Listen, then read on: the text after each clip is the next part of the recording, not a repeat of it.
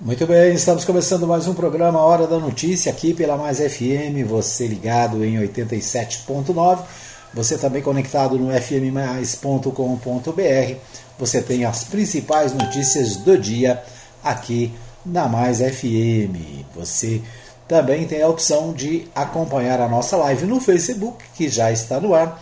Você tem a opção também de ouvir o nosso podcast nos aplicativos de podcast e você pode ainda receber o nosso áudio através do WhatsApp 995294013. É só você deixar um recadinho para nós, para a gente incluir você no nosso grupo de jornalismo da Mais FM.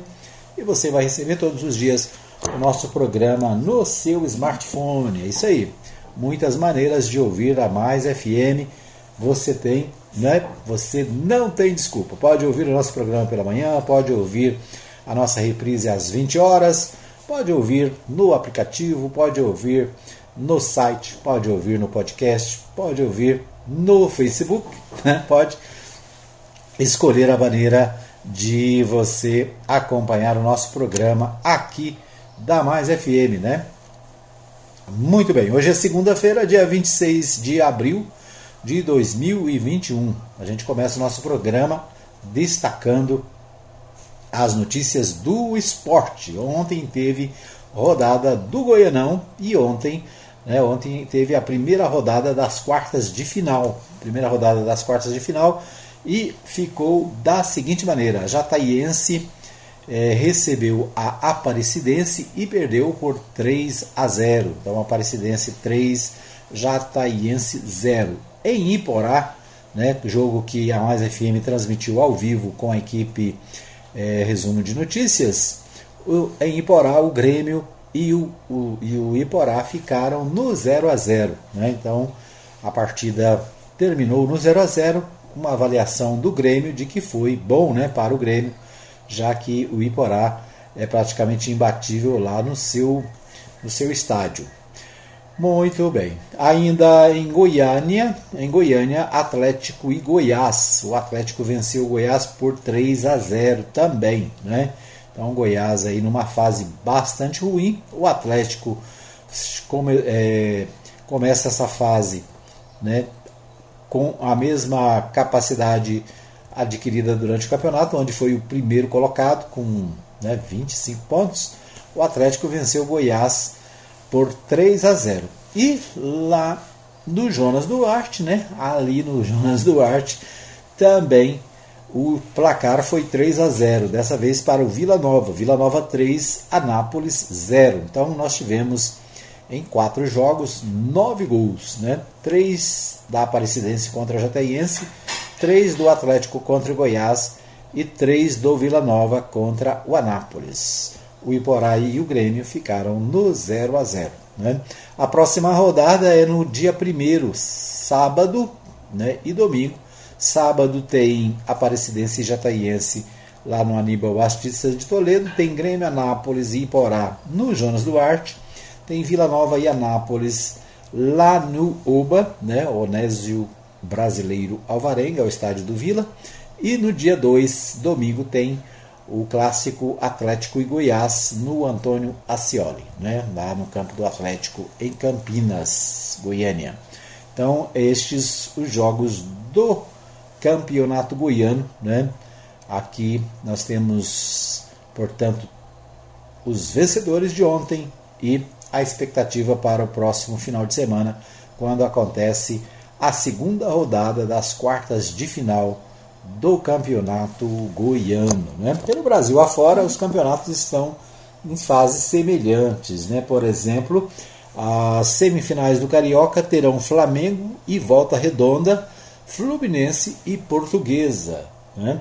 O, em Minas Gerais, América e Cruzeiro farão um clássico na, da semifinal do Mineirão, do Mineiro, né? enquanto o Atlético Mineiro vai encarar o Tombense. Então, é, América e Cruzeiro, Atlético e Tombense. Em São Paulo, Corinthians vence o clássico contra o Santos, que pode se complicar na briga por uma vaga no mata-mata do Paulistão Sicredi. Né? Então, é, em São Paulo também, ah, os jogos já na fase de definição. Vamos ouvir né, o pessoal da RBA News com essa notícia de São Paulo. Vamos ver aqui, o RBA News traz informações dos campeonatos e nós vamos destacar o campeonato Paulistão Sicredi.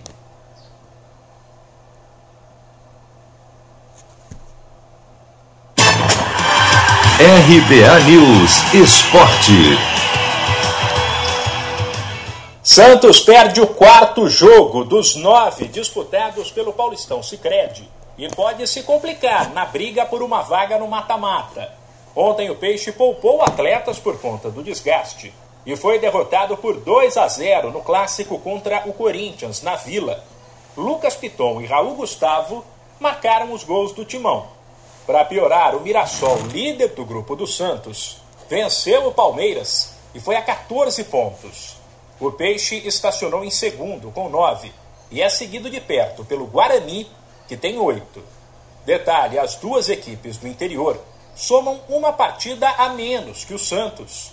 No clássico de ontem, o Corinthians dominou o meio de campo logo de cara e deixou o Peixe sem opções.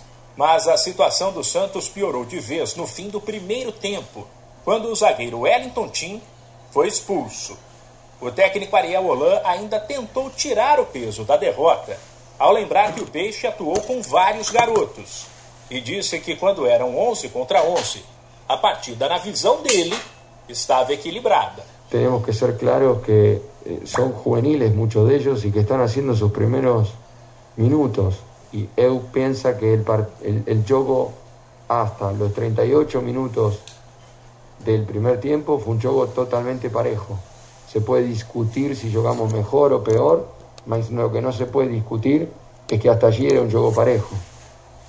Entonces, en pocos minutos cambió todo el juego eh, y bueno, realmente hasta allí o time sem ser um, um grande jogo. Pelos lados do Corinthians, a vitória trouxe um certo alívio para o pressionado técnico Wagner Mancini. Ele concordou que a expulsão de um Santista facilitou as coisas, porém destacou que antes disso o time dele já fazia um bom jogo. O Corinthians fez um grande jogo desde o início. Nós sabíamos que a equipe do Santos, que, que é uma equipe que joga um futebol muito rápido, deveria ser bem marcado. Eu acho que o Corinthians, é, dentro da estratégia do jogo para tentar anular algumas peças, foi muito feliz já desde o começo, né? E teve um volume muito bom no primeiro tempo, fez dois gols, teve outras oportunidades, não deu muito espaço ao Santos. O Santos ficou limitado a bolas longas. É, após a expulsão de um atleta do Santos, aí é, o domínio acabou sendo superior. Nós jogamos praticamente o segundo tempo dentro do campo do Santos, né, com possibilidades reais de fazer mais gols. Eu vi como um belo jogo. Líder do grupo A do Paulistão Sicredi com 21 pontos. O Timão matematicamente ainda não está classificado para o mata-mata, mas só perde a vaga se acontecer um desastre os dois times voltam a campo pelo estadual no fim de semana. O Santos contra o Red Bull Bragantino e o Corinthians para mais um clássico diante do São Paulo. 1902 foi um grande ano. Vindo da Europa, Charles Miller cria o primeiro campeonato de futebol no Brasil. Ao mesmo tempo, padre Theodor Amstad traz para o país o cooperativismo de crédito. Quase 120 anos depois, eles se encontram aqui Paulistão Sicredi, o clássico dos clássicos. Conheça o patrocinador oficial do Campeonato Paulista e abre uma conta corrente em sicredi.com.br. De São Paulo, Humberto Ferretti. Muito bem, então ouvimos aí Humberto Ferretti trazendo os destaques do Campeonato Paulista. Né? O Paulista está um pouquinho mais atrasado porque teve paralisação né, por causa da pandemia, mas também né, os campeonatos brasileiros, os campeonatos estaduais, regionais, estão aí nas fases de definição né, dos finalistas. Muito bem, então esses os destaques do esporte no Bola na Rede. Agora vamos às principais notícias da pauta nacional. A pauta nacional nesta manhã traz, nesta manhã traz as seguintes informações. O portal G1 destaca exclusivo mãe de Henry muda versão sobre morte do filho e diz que Jairinho é violento. A Monique Medeiros escreveu o relato de 29 páginas na cadeia sobre o relacionamento com o vereador Jairinho, suspeito de matar a criança. Agora, ela afirma que foi ameaçada pelo vereador e que foi ele quem entrou primeiro no quarto de Henry na noite do crime. Né? Então, o crime desse garoto lá no Rio de Janeiro ainda é, é, traz muitas dúvidas. Né? A mãe, segundo a mãe, nesta carta que escreveu na cadeia, com 29 páginas, né? portanto, muita informação, é, traz a, a acusação de que Jairinho seria, né, teria ameaçado o, o seu filho, né, seria responsável pela morte do filho, e que ele também teria torturado é, a, a, a, própria Monique. Né? É, Monique diz que o vereador é um homem dominador e violento e que sentiu ameaça, se sentiu ameaçada por ele. Fantástico teve acesso com exclusividade a esse novo relato. Né? Então ela diz, por exemplo, que foi acordada por Jarinho na madrugada de 8 de março, que pensou que Aaron estava desmaiado, que foi orientada a mentir em depoimento sobre a morte do filho, que Jarinho é um homem violento e possessivo, que ela e sua família foram ameaçadas pelo vereador. É, então essa esse um destaque né, do portal G1 e trazido ontem pelo é, programa Fantástico. O, a coluna Bem-Estar traz a seguinte informação: o Covid-19 já matou mais brasileiros em quatro meses de 2021 do que em todo o ano de 2020. Em 113 dias deste ano foram registradas 195.949 mortes por Covid-19 contra 194.976 em 289 dias da pandemia em 2020 o país contabiliza 14 milhões 339 mil 412 casos, 390 mil 925 óbitos, segundo o balanço do consórcio de veículo de veículos de imprensa. Então o Brasil registrou até este domingo, dia 25, 390.925 mortes pela Covid-19 desde o início da pandemia foram 1.316 óbitos nas últimas 24 horas, segundo o balanço do consórcio de veículos de imprensa. Com isso, o país ultrapassou o número de mortes registradas durante todo o ano de 2020 em metade do tempo. Né, então, a coluna Bem-Estar trazendo informações sobre a Covid-19. Covid-19 que ainda continua fazendo vítimas e que não está sob controle, né? muito pelo contrário é, o que a gente pode ver é que os números estão cada dia maiores e nesses quatro meses a avaliação é que nós tivemos mais mortos em quatro meses de 2021 do que no ano inteiro de 2020. Né, por falar em Covid-19, nós lamentamos aqui no nosso programa a morte do nosso amigo, nosso irmão Edmilson, né, o Edmilson, esposo da pastora Luciana Peçanha aqui de Silvânia, né? nosso amigo e do nosso relacionamento há muitos anos.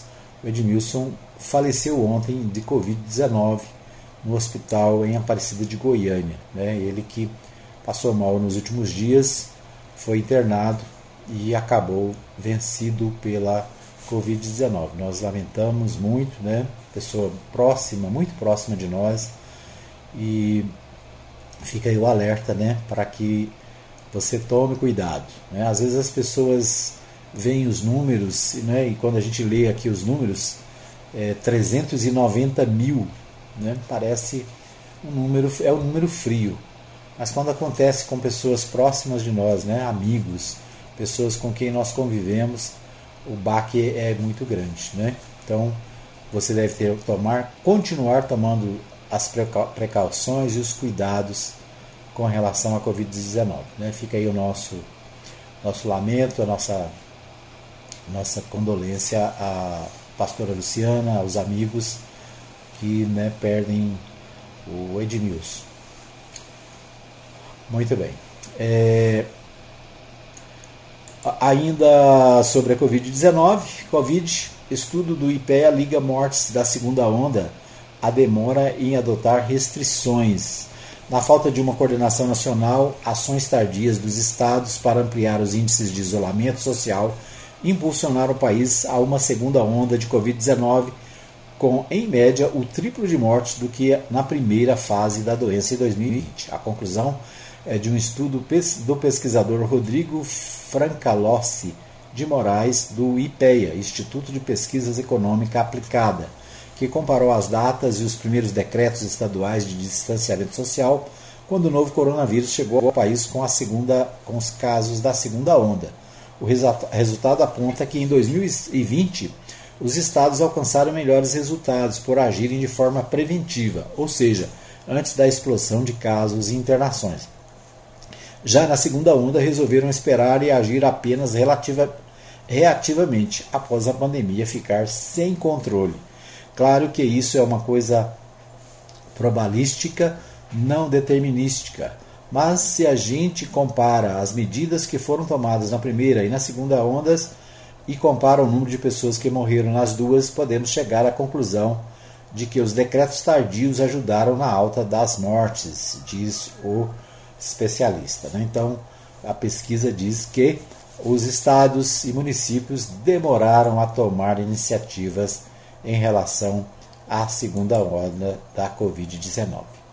Certo? Estes os destaques dos principais jornais, principais eh, jornais e noticiários do Brasil. O portal UOL também destaca: Bolsonaro acirra discurso e senadores veem tentativa de insuflar base às vésperas da CPI da Covid. Enquanto o presidente defende Pazuello e métodos alvo da comissão, Planalto aciona ministérios para reunir informações e rebater focos de apuração. Às vésperas da instalação da CPI da Covid, senadores que compõem, é, que compõem a comissão afirmam que os recentes atos do presidente Jair Bolsonaro sem partido, saindo em defesa do ex-ministro Pazuello e de métodos que serão investigados representam uma tentativa de mobilizar a base bolsonarista para compensar a vulnerabilidade do presidente no colegiado. Para alguns parlamentares, o governo monta duas frentes de atuação. Enquanto o presidente acirra sua retórica, o Palácio do Planalto tenta se, munici se municiar de informações para contra-atacar os focos de apuração da comissão. A CPI da Covid-19 será instalada nesta terça, dia 27, quando serão escolhidos oficialmente o presidente, vice-presidente e o relator da comissão. O governo conta com apenas quatro dos 11, 11 membros titulares. A situação de desvantagem se reflete na perda de principais cargos, com a presidência caindo nas mãos do independente Omar Aziz, do PSD do Amazonas, o maior temor do Planalto, no entanto, é a relatoria destinada a Renan Calheiros, do MDB de Alagoas. Né? Então, destaque do portal UOL sobre a pandemia e sobre né, a CPI da Covid, que deve ser instalada amanhã lá na, no Congresso Nacional, né, mais especificamente no Senado Federal. Muito bem, nós vamos para um pequeno intervalo, voltamos daqui a pouquinho com mais informações no programa Hora da Notícia. Muito bem, estamos de volta para o segundo bloco do programa Hora da Notícia, aqui pela Mais FM, hoje, dia 26 de abril de 2021. E hoje tem aniversário, né? Hoje é aniversário da minha tia Geni, a minha tia Geni, lá na Vila Góis, né? Que está sempre ligada com a gente aqui também, é, fazendo aniversário hoje, né? Então, para você que faz aniversário nesse dia 26, nosso abraço, nosso parabéns, né? Que Deus abençoe a sua vida ricamente, que você possa ter muita paz, muita saúde, né? Muitas alegrias neste dia e no novo ano que começa. Então, parabéns para a tia Geni, lá na Vila Góis, né? Fazendo aniversário hoje. Parabéns, parabéns, parabéns para você. Muito bem, então parabéns para a tia Geni, parabéns para você que faz aniversário hoje. Né? Um abraço aqui da Rádio Mais FM para você. Ok, nós vamos a Goiânia com meu amigo Libório Santos. O Libório Santos traz os principais destaques da capital goiana nesta manhã de segunda-feira. Com você, Libório. Bom dia. Polícia acaba com festa regada a bebidas e drogas em plena pandemia. Campanha visa incentivar a doação de leite materno. Um giro pelo Campeonato Goiano de Futebol e também pelas pistas do Autódromo de Goiânia. Eu sou Libório Santos, hoje é dia 26 de abril, segunda-feira. Esses são os nossos destaques. Uma equipe da Polícia Militar realizou o salvamento de uma criança no final de semana aqui em Goiânia após encontrá-la inconsciente e sem respirar. Os militares tiveram que fazer manobras de primeiros socorros para normalizar a respiração do menino de aproximadamente dois anos de idade. Os policiais faziam patrulhamento no bairro quando uma mulher pediu socorro. Um homem de 38 anos foi preso em Itaberaí por criar 44 gabos para promover vinhos no quintal da casa onde mora. Essa prática é crime. Olha, muitas mães não sabem, mas funciona em Goiânia, em Anápolis, em Planaltino, em todo de Brasília, bancos de leite materno. Muitas crianças necessitam desse leite que é insubstituível. Segundo a Organização Mundial de Saúde, o ideal é que o leite materno seja o único alimento da criança até os seis meses de idade.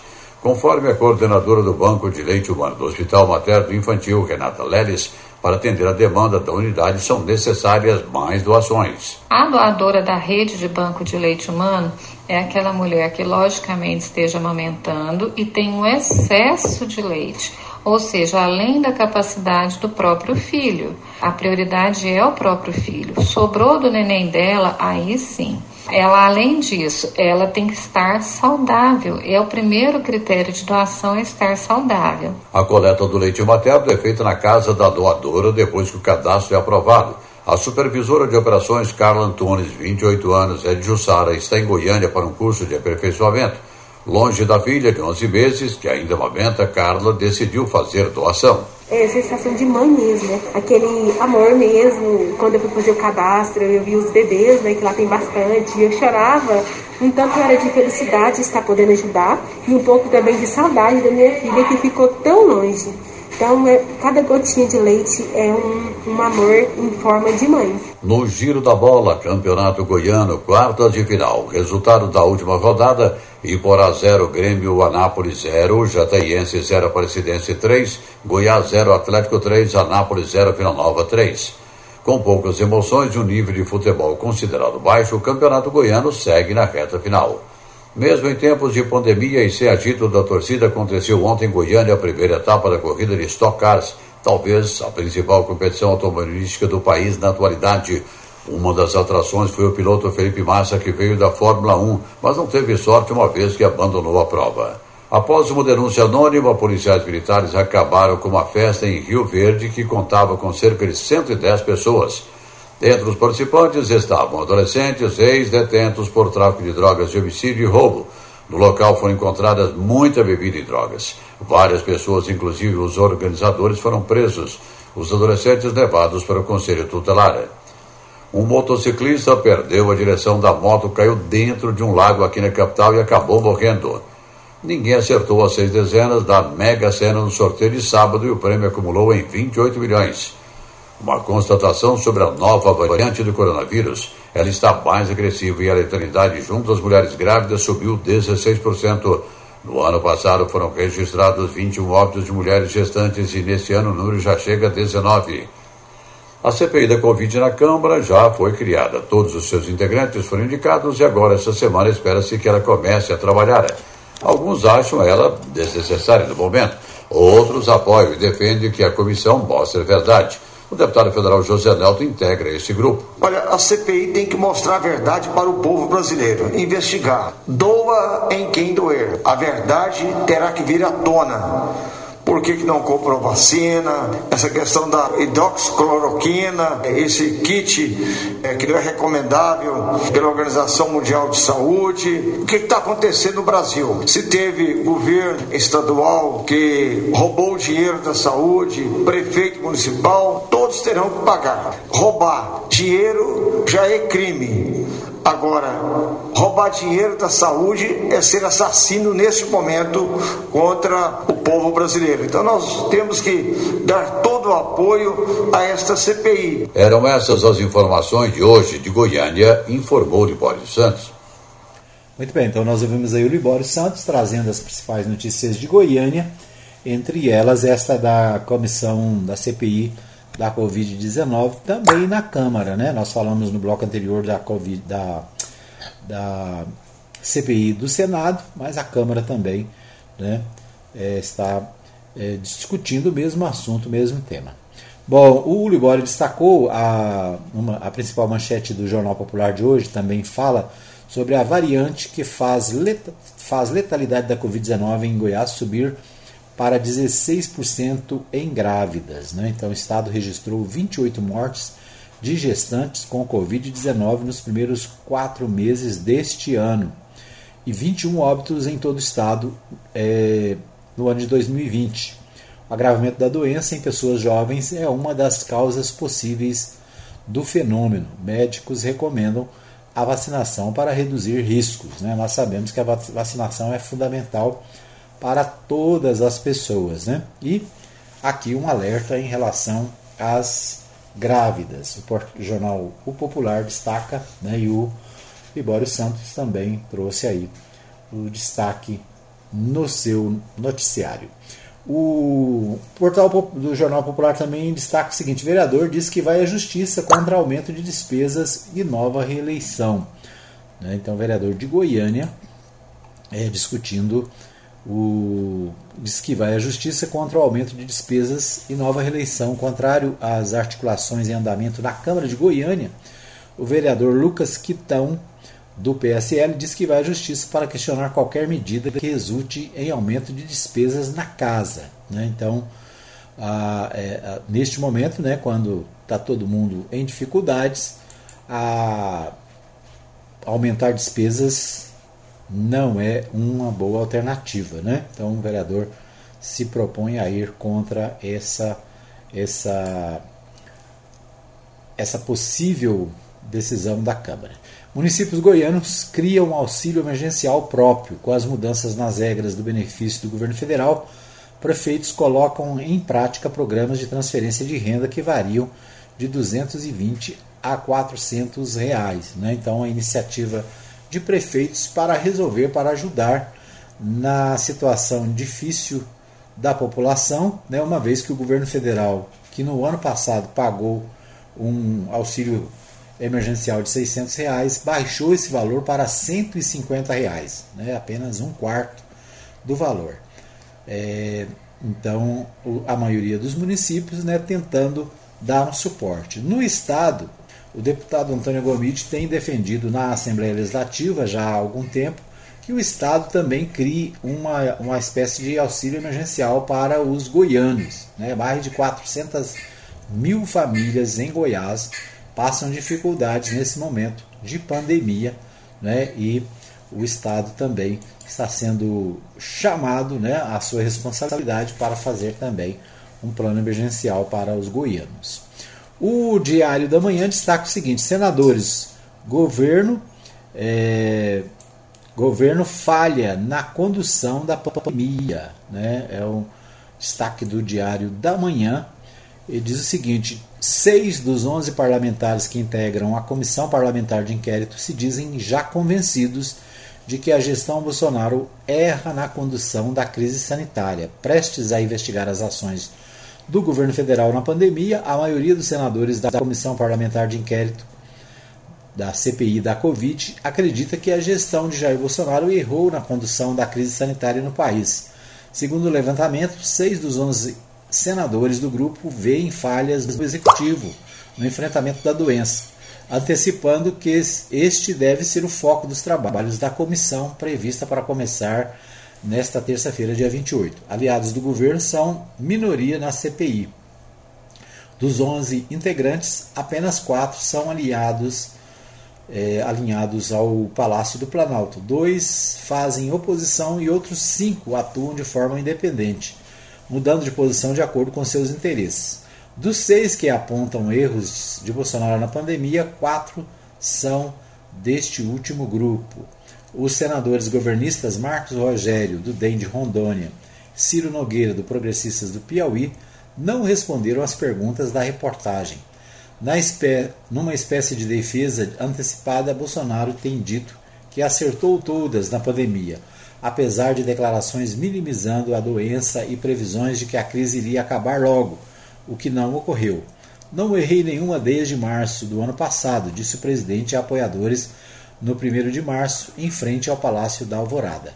Até sexta-feira, dia 23, o país somava mais de 14 milhões de casos de Covid e 383.502 mortos.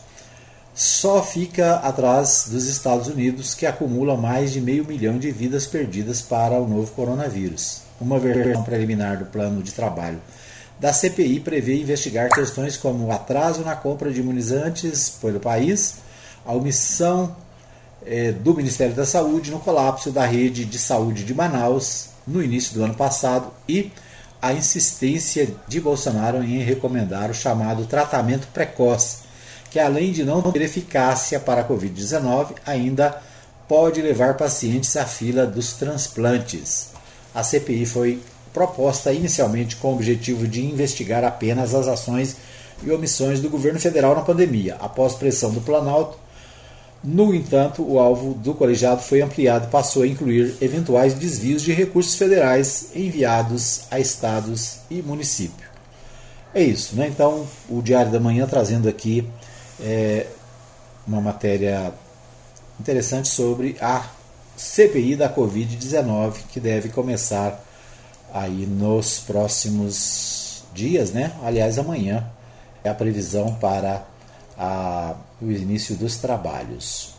O Correio Brasiliense destaca o seguinte: CPI da Covid reúne amanhã com disputa pelo comando. Né? Então, Correio Brasiliense também destacando a CPI da Covid que deve ser instalada amanhã no Senado Federal. Muito bem, nós vamos para mais um pequeno intervalo. Daqui a pouquinho a gente volta com mais informações aqui no programa Hora da Notícia.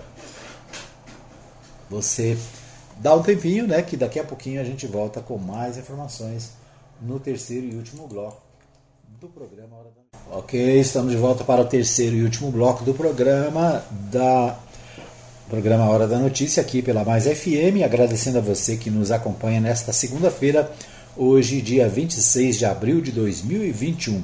Você fica sabendo aqui as principais informações, os principais destaques nacionais, estaduais e municipais no programa Hora da Notícia. Quero abraçar a minha querida esposa Maria Nova Silva, que está desejando um bom dia, uma boa semana a todas sobre a proteção do nosso Deus, deixando aqui o recadinho na nossa live. A Letícia Silva Nascimento também nos acompanha. Um abraço também para é, Lorena Monturil, que curtiu aqui a nossa transmissão também nesta manhã de segunda-feira. Então, um abraço para todos, né? obrigado pelo carinho da audiência e né, a gente vai trazer aqui agora os principais destaques da cidade, né, os principais destaques de Anápolis. O, deixa eu só abrir a minha pauta aqui, deixa eu abrir a pauta do terceiro bloco, agradecendo a todos que nos acompanham, né, quero abraçar também meu amigo pastor Saulo Batista, lá no Vivian Park, sempre ligado. Um abraço ainda para o pessoal no Industrial Municalisto, né, e também no Distrito Agroindustrial de Anápolis, sempre ligados aqui na Mais FM. Muito bem, o portal UOL, né, o portal UOL, o portal UOL não, portal, já estou no terceiro bloco, meu, é, o portal da, do, do jornal Contexto traz a seguinte notícia: Agência Reguladora, Estruturação e Primeiros Desafios. A recém-criada Agência Reguladora, segundo seu presidente, o funcionário de carreira da Prefeitura de Anápolis, Robson Torres, terá muitos desafios à frente quando estiver com o seu quadro de pessoal totalmente formado, incluindo da ouvidoria, que será uma espécie de espinha dorsal do órgão. Inicialmente, o trabalho ficará concentrado na fiscalização dos contratos públicos de saneamento e de transporte, mas outras concessões poderão ser reguladas via agência, como, por exemplo, serviços funerários, lixo, ocupação de áreas públicas. Em relação ao saneamento, um dos assuntos tratados pela agência de, da, e a estatal é quanto à concessão dos chamados AVTOs, análise de viabilidade técnica e operacional para novos loteamentos. A discussão é para que essa concessão seja dada somente quando houver, houve garantia do fornecimento, não é houver, né? Houver garantia do fornecimento de água para atender a demanda sem prejuízo do abastecimento geral. Tema bastante sensível e importante para os dias atuais. Em outro tema, em que pese as dificuldades do enfrentamento da maior crise sanitária que o Brasil já vivenciou em sua história, o assunto de momento nos últimos dias tem sido a instalação da CPI da pandemia.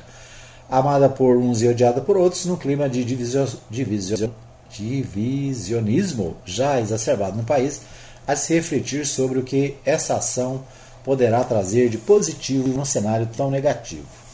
Né? Então, o, aqui o portal acaba tratando de outros assuntos. Né? A agência reguladora, é, em primeiro lugar aqui, e depois desdobra para outros temas, como a questão da pandemia, né, o atendimento pós-Covid. Então, várias informações aqui do, do portal do contexto. Né?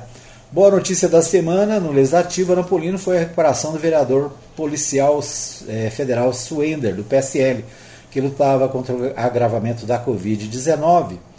É, ele foi homenageado em sessão da Câmara Municipal, uma, né, e recebeu uma salva de palmas dos seus colegas, é, dos seus colegas lá da Câmara de Vereadores. Né? Então, Parabéns aí ao vereador Suender, né? Graças a Deus, de volta aos trabalhos, é, recuperado da Covid-19, né? O vereador Frederico Godoy, do Solidariedade, que atua no setor imobiliário, levantou um assunto que requer a atenção da Câmara Municipal, da Prefeitura, do Ministério Público da Assembleia Legislativa. A questão é a implantação de loteamentos em áreas limítrofes do município. O problema, segundo ele, é que Anápolis em Anápolis, os loteamentos só podem vender os terrenos com infraestrutura implantada. Em outras localidades, não há essa exigência, ou elas são bem menores. Com isso, há a disparidade de preço e muitos empreendedores acabam muitas vezes preferindo ir para locais onde as exigências são menores.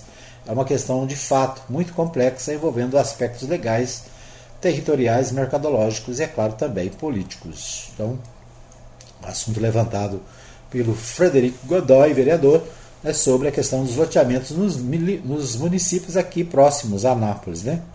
com menores exigências, acaba fazendo uma concorrência com a cidade. É isso, né?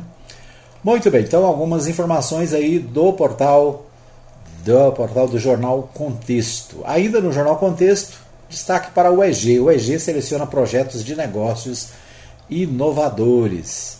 A Universidade Estadual de Goiás, por meio do Centro de Empreendedorismo, Tecnologia e Inovação, abre inscrições para a seleção de propostas com potencial inovador ou tecnológico, com o objetivo de gerar negócios para ingressar no programa de incubadoras, o proin.eg. São sete vagas disponíveis, sendo quatro para a modalidade de pré-incubação, duas para incubação não residente e uma para incubação residente. A ação é monitorada pelo Programa Goiás de Resultados do Governo de Goiás e as inscrições podem ser feitas até o dia 5 de maio. Né? Então, a UEG também destaque, né? a UEG que abre também é, processo seletivo para professores, dia 23 de abril. Essa notícia né, nós não, não mencionamos aqui, né? deixa eu destacar aqui. Né? O, não, aqui é UFG. UFG, Universidade Federal de Goiás, abre processo seletivo para professores substitutos. A Universidade Federal de Goiás oficializou a abertura de novo processo seletivo para contratação de professores substitutos para atender na Faculdade de Informação e Comunicação, Faculdade de Letras e Faculdade de Ciências e Tecnologia. São ofertadas oportunidades para professor assistente ou professor especialista nas áreas de fotografia básica, fotojornalismo e teorias da imagem, infraestrutura de transportes com foco no transporte aquaviário e aéreo. Então, né, oportunidades aí na UFG, Universidade Federal de Goiás. Eu ia dizer que a UEG né, tem processo, é, processo de eleições para o mês de junho. Né? Então, uma notícia que nós já veiculamos aqui, mas Né? Depois nós vamos trazer mais informações sobre as eleições na UEG. O Portal 6 destaca a questão da vacina. Saiba como será o esquema de vacinação dessa semana em Anápolis. Além de idosos com idade igual ou superior a 60 anos, né? então, idade superior a 60 anos já estão vacinando, a CEMUSA estará aplicando a segunda dose para os trabalhadores da saúde. Segundo a Secretaria Municipal de Saúde, a CEMUSA, o esquema de vacinação adotado no final de semana em Anápolis foi bem sucedido e deve ser usado nesta semana na cidade. É esquema de vacinação adotado no final de semana. Bom, é, anteriormente os pontos de imunização atendiam apenas pessoas em carros, no formato drive-thru. Agora também há opção para quem quer receber as doses como pedestre, em pontos como o ginásio da Univangélica, Banco de Leite São, São Joaquim e Unidade de Saúde da Vila Santa Maria de Nazaré. A vacinação esquema drive-thru continua no CMTT, Ginásio Internacional Neutro de Faria e Unidade de Saúde do JK, Arco-Íris e Anexo Itabaraty. Em ambas as modalidades, o horário de atendimento é apenas das 8 às 16 horas. Só tem um detalhe, né? É, a, a, onde tem a fila, muita gente, as pessoas param o carro na fila do, né, do drive-thru e vão para a fila do pedestre. E com isso, aqueles que estão nos carros acabam sendo prejudicados. Então, né, eu não sei aqui se vai ser é, a fila para pedestres somente nesse local ou se vai ter drive-thru também, né? Quando tem drive-thru, pelo menos foi a experiência que nós observamos, que é, as pessoas descem dos carros, vão para a fila e às vezes são atendidas mais rapidamente do que as que estão esperando no drive-thru. Né? Então, isso é um detalhe para olhar. Além de idosos com idade igual ou superior a 60 anos, a CEMU estará aplicando segunda dose para trabalhadores da saúde. Né? Para esta categoria, ainda há aplicação de primeira dose acima de 28 anos, conforme o chamamento dos conselhos de classe e também para profissionais de segurança pública nessa mesma faixa etária. Né? Então, essas doses fazem parte da remessa que veio do governo do estado destinada exclusivamente para estes grupos. Então, grupos da segurança pública e grupos é, de profissionais da saúde, né, a partir dos 28 anos, já estão vacinando. Então, a boa notícia aí para os trabalhadores da saúde né, e profissionais da segurança. A vacina para pedestres não será aplicada em pontos de drive-thru. Ah, tá, tá explicado, né?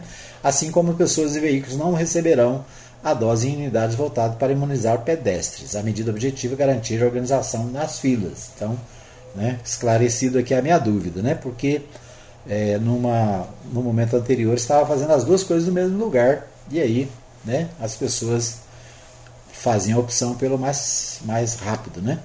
Outra recomendação importante é quanto ao horário de chegada. Como o processo de vacinação se encerra às 16 horas, a equipe sempre monitora o tamanho da fila no início da tarde para garantir que o volume de pessoas aguardando responda, é, corresponda ao res, tempo restante, explica a diretora de Vigilância Sanitária, é, Vigilância em Saúde, né, Mir, Mirlene Garcia.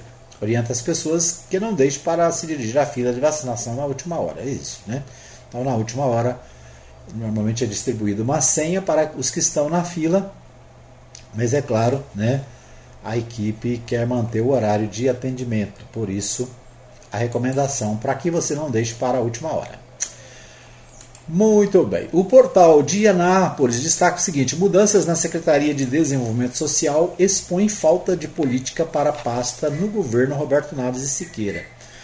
É, Sonja Maria Lacerda foi substituída por Andréia Ferreira Lins. Crise social provocada pela pandemia é um dos principais desafios a ser enfrentado pela nova secretária. O conceito de desenvolvimento social surge como uma expansão do atendimento das dimensões do desenvolvimento, alargando a visão de uma concepção estrita relacionada ao crescimento econômico para incorporar outros pilares do bem-estar social, sobretudo aqueles relacionados aos direitos sociais, surgidos na metade do século XX e, posteriormente, positivados na Declaração dos Direitos Humanos. Entre esses destacam-se a educação, a alimentação, o trabalho, a moradia, o lazer, a previdência social, a proteção à maternidade e à infância e a assistência aos desamparados. Depois da saúde das pessoas, aquelas dimensões elencadas acima foram, sem dúvida, as mais afetadas pela pandemia do coronavírus. Durante o flagelo da Covid, aumentou o número de pessoas em situação de rua, assim como de brasileiros expostos à insegurança alimentar grave. Esse quadro tem exigido da sociedade civil uma mobilização intensa. Em Anápolis, temos assistido à movimentação de inúmeros sujeitos sociais que têm se organizado para tentar amenizar o problema dos, da, das pessoas. Né? Partidos políticos, emissoras de rádio, instituições do terceiro setor têm atuado nessa frente para amenizar o cataclismo social que se avizinha. Essa mobilização se dá em parte porque a política de assistência social de Roberto Naves e Siqueira é anômala. Desde a configuração da pasta particular das ações, passando pela escolha da pessoa para conduzir o cargo, é possível listar centenas de erros cometidos pelo governo municipal. Já na constituição da secretaria, Naves deu vida a um monstruoso, a um monstro ingovernável. Então, aqui né, o portal de Anápolis questionando a ação do governo municipal em relação à assistência social no município. Né?